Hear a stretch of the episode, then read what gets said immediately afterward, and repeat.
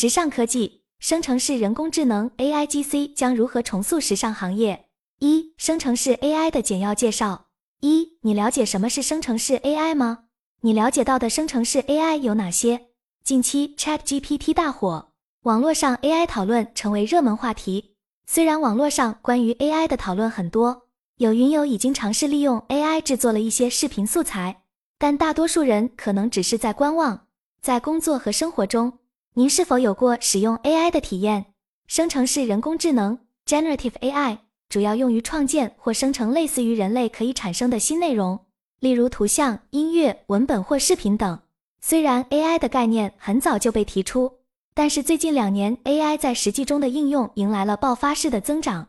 背后原因是因为早期的 AI 并不能像现在这样自动理解上下文语境完成创作，而是更像一个东拼西凑的作画工具。如今，两种比较流行的生成式 AI 技术算法——生成对抗网络 GAN（Generative Adversarial Networks）。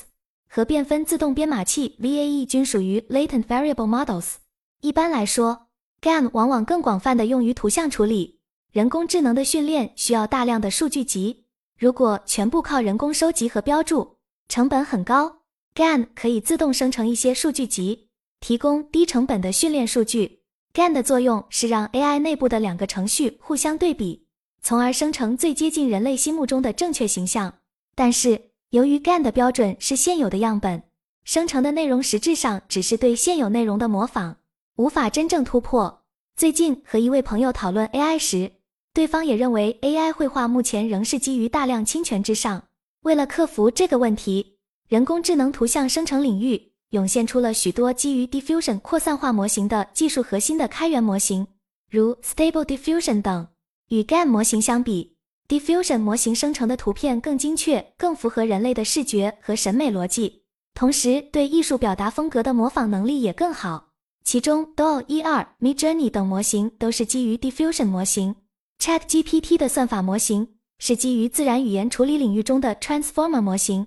生成式 AI 常用的工具包括通过描述关键词生成图的 AI 工具，如 Midjourney、Disco Diffusion、DALL 等。以一张参考图为基础生成更优化图片的 AI 工具，如 Viscom 的 AI，上传线稿，添加描述词即可。也可以用工具简单勾勒出轮廓和物体的明暗关系，方便 AI 理解。Dell AI 提供的补全工具，允许用户对生成的图像进行修改和定制化。例如，如果我们对刚生成的椅子图像不满意，可以使用工具擦除椅背部分，并在描述栏中添加描述词。以指导 AI 生成更符合我们要求的图像。这种方式能够针对性的生成参考图，并为用户提供更多的创意空间和自主权。二，你有尝试过使用生成式 AI，如 ChatGPT 吗？感受如何？大家尝试过 ChatGPT 了吗？就我个人而言，我觉得它非常好用，可以当做一个搜索资料的小助手。Microsoft 最近发布了 New Bing。在其 Bing 搜索引擎中整合了 ChatGPT，与传统搜索引擎，例如百度不同的是，New Bing 的搜索结果更加直观和全面，直接将答案整合到搜索结果页中，用户不必再点击链接查看网页内容。同时，New Bing 还会给出相关的网页链接和出处信息，方便用户查看更多信息和进行参考。New Bing 是将 ChatGPT 算法嵌入到自己的搜索引擎中，一般情况下。ChatGPT 生成的文本可能会被标注为 AI 生成、人工智能生成、自动摘要等，以示区分。目前，New Bing 的使用仍需排队注册等候，但希望未来可以放开。三，AI 并非最新出现的话题，为何生成式 AI 最近能够引发这么大的关注和讨论热度？我认为其中一个重要因素是它很有趣，而且很简单易用，不需要大家具备计算机方面的知识就能够自由玩耍。此外，据一些信息透露，在 ChatGPT 的热潮中，该技术已经通过了美国部分高校的法律、医学考试，并顺利通过了谷歌软件工程师入职测试。这种热度口耳相传，很多人都开始使用，而且会向大家分享使用体验和小技巧。我自己也尝试过，发现 ChatGPT 会收集一些相关资料用于整理逻辑，但是内容上写的比较肤浅。与之不同的是。，no bin 的内容是实时更新的，前一天发布的新闻也会被引用到答案中。因此，ChatGPT 还需要不断的围入数据和资料，这种资料成本会不会导致 ChatGPT 的费用提高呢？目前 ChatGPT 是免费的，虽然有付费升级版本，但主要在答案生成速度上提升，其他方面的服务基本一致。二、生成式 AI 会给时尚行业带来哪些改变？一、你认为生成式 AI 在时尚行业中的应用有哪些潜在的影响力？实用性有哪些？阿里出品的智能绘图机器人路班在初期绘画水平较低，需要团队不断补充数据资料，例如按照不同风格归类的绘画以及评分机制，以让 AI 学习什么是优秀的绘画。因此，有人认为，无论是学生使用 AI 代写作业，还是搜索引擎 Nubin，其背后的逻辑都需要完善的数据库才能提高准确性。但我认为 GAN 算法的强大之处在于能自我完善生成结果。我曾惊叹于 Midjourney 使用 AI 生成的大量服装设计作品，只需输入提示词就能秒速生成，随后人工筛选出符合审美的作品。AI 技术让非设计师也能进入时装设计领域，可能会导致去专业化。但 AI 服装设计也需要大量服装图片作为基础，因此生成的设计是否雷同也是需要考虑的。此外，AI 还能模仿手绘设计稿的风格。有些时候甚至让人难以分辨是否为 AI 生成。二、生成式 AI 可以如何帮助时尚品牌和设计师更加高效地推出新产品？如果公司将 AI 工具集成到他们的软件中，让用户生成新的服装设计，该平台将提供灵感和颜色提示，用户可以根据这些提示生成新的设计，让任何人都可能成为创意总监。AI 已经逐渐渗透到我们生活的方方面面。包括扫地机器人、智能镜子等家具产品和各个专业领域的广泛应用。在设计的前期灵感调研和想法呈现上，AI 可以帮助设计师删除一些更琐碎的部分，真正让他们专注于创造力。然而，在这种情况下，对于 AI 生成的众多设计，如何选择适合市场的设计是一个问题。公司可以根据市场数据创建提示，并生成许多服装设计 look。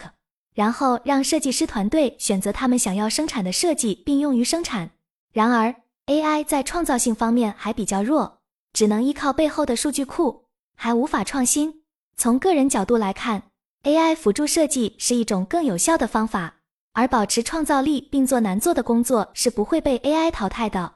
使用生成式 AI 可能会导致知识产权等方面的争议和纠纷，虽然后续会有新的法制法规出现。但无序的混乱期在所难免，需要持续一段时间。未来需要有一定的法律条文来约束 AI 在知识产权等方面的使用。用户的数据隐私和安全问题也很值得关注。但即便如此，我们自己创作出来的东西也需要思考如何维护和区分自己的知识产权范围。使用 AI 时，输入的内容是否会被记录上传需要注意，因为搜索引擎可能会窃取你的信息。即便 AI 公司购买了这些有产权的资料，当用户用 AI 检索到这些信息的时候，是否可以合法使用呢？或许这又是知识付费的一大机会。但在 Web 三时代，数据隐私和安全问题得到了比较好的解决。现在的互联网大多数平台都会在获取用户数据时征得用户的同意，即用户需要授权才能被允许使用。这种做法将主动权交还给了用户。让用户自己决定哪些数据可以被使用，而不是像现在互联网大头的数据库那样随意收集用户数据。不过，在征得用户同意方面，很多人并不会详细看协议，而是默认点同意。这可能会带来，例如，如果用户不同意平台的数据获取，是否会影响使用体验等一系列问题。Web 三元宇宙和人工智能之间是有联系的。Web 三的模式可以更好地保护用户隐私。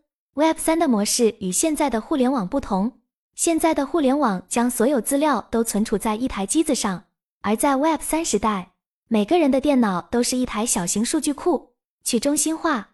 因此，在 Web 三时代，没有平台协议。如果想要获取某个人的信息，就需要得到该用户的授权认证才能获得相应信息。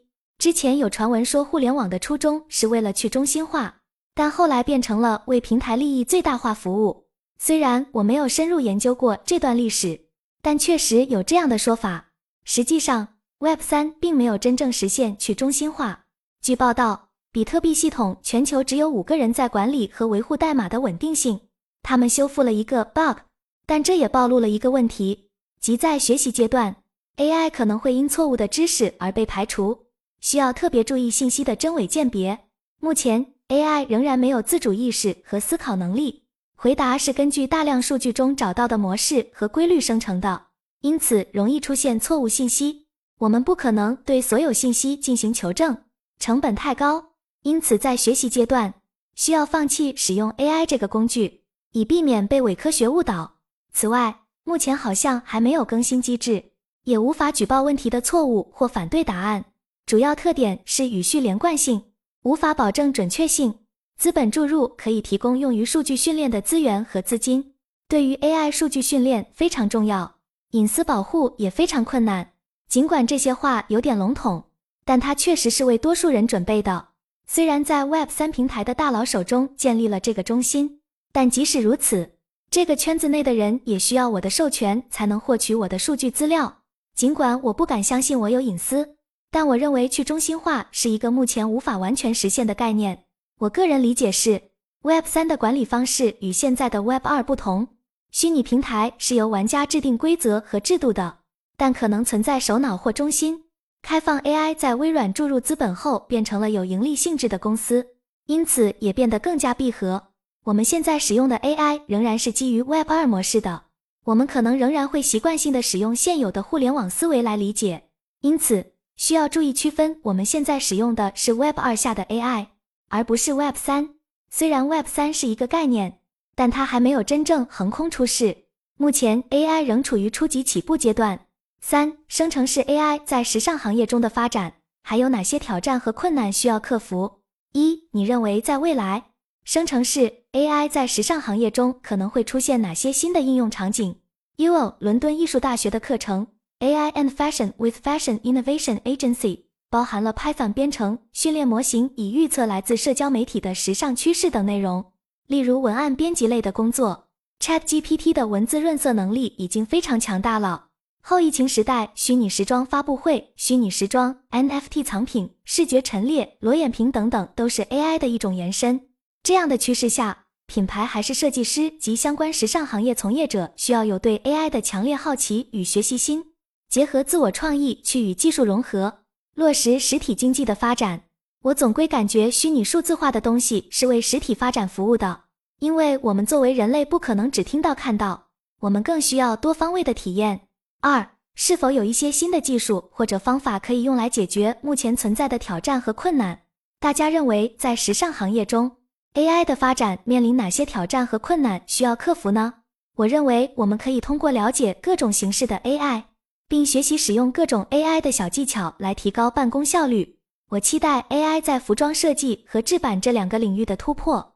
但是像制版这样的工作更考验 AI 对图案和剪裁的理解能力。我有一个想法：如果将 AI 生成的服装图片与对应的样板进行匹配，然后给 AI 大量投放这样的数据，是否有可能形成 AI 可识别的设计图和版型的链接？这种情况就像 AI 可以生成一台样式很炫酷的汽车图片，但它并不懂内部发动机的构造。目前，人们更多的在讨论 AI 对用抄袭来做设计的设计师有很高的替代性。除此之外，你认为时尚行业中哪些职业可能会受到 AI 的冲击呢？AI 生成的知识产权保护可能很快就会成为一个问题。如何保护知识产权和定义原创等问题，在服装设计行业中更难被解决。因为现在许多抄袭都难以处理，我认为那些套路型或重复性的工作最容易被替代。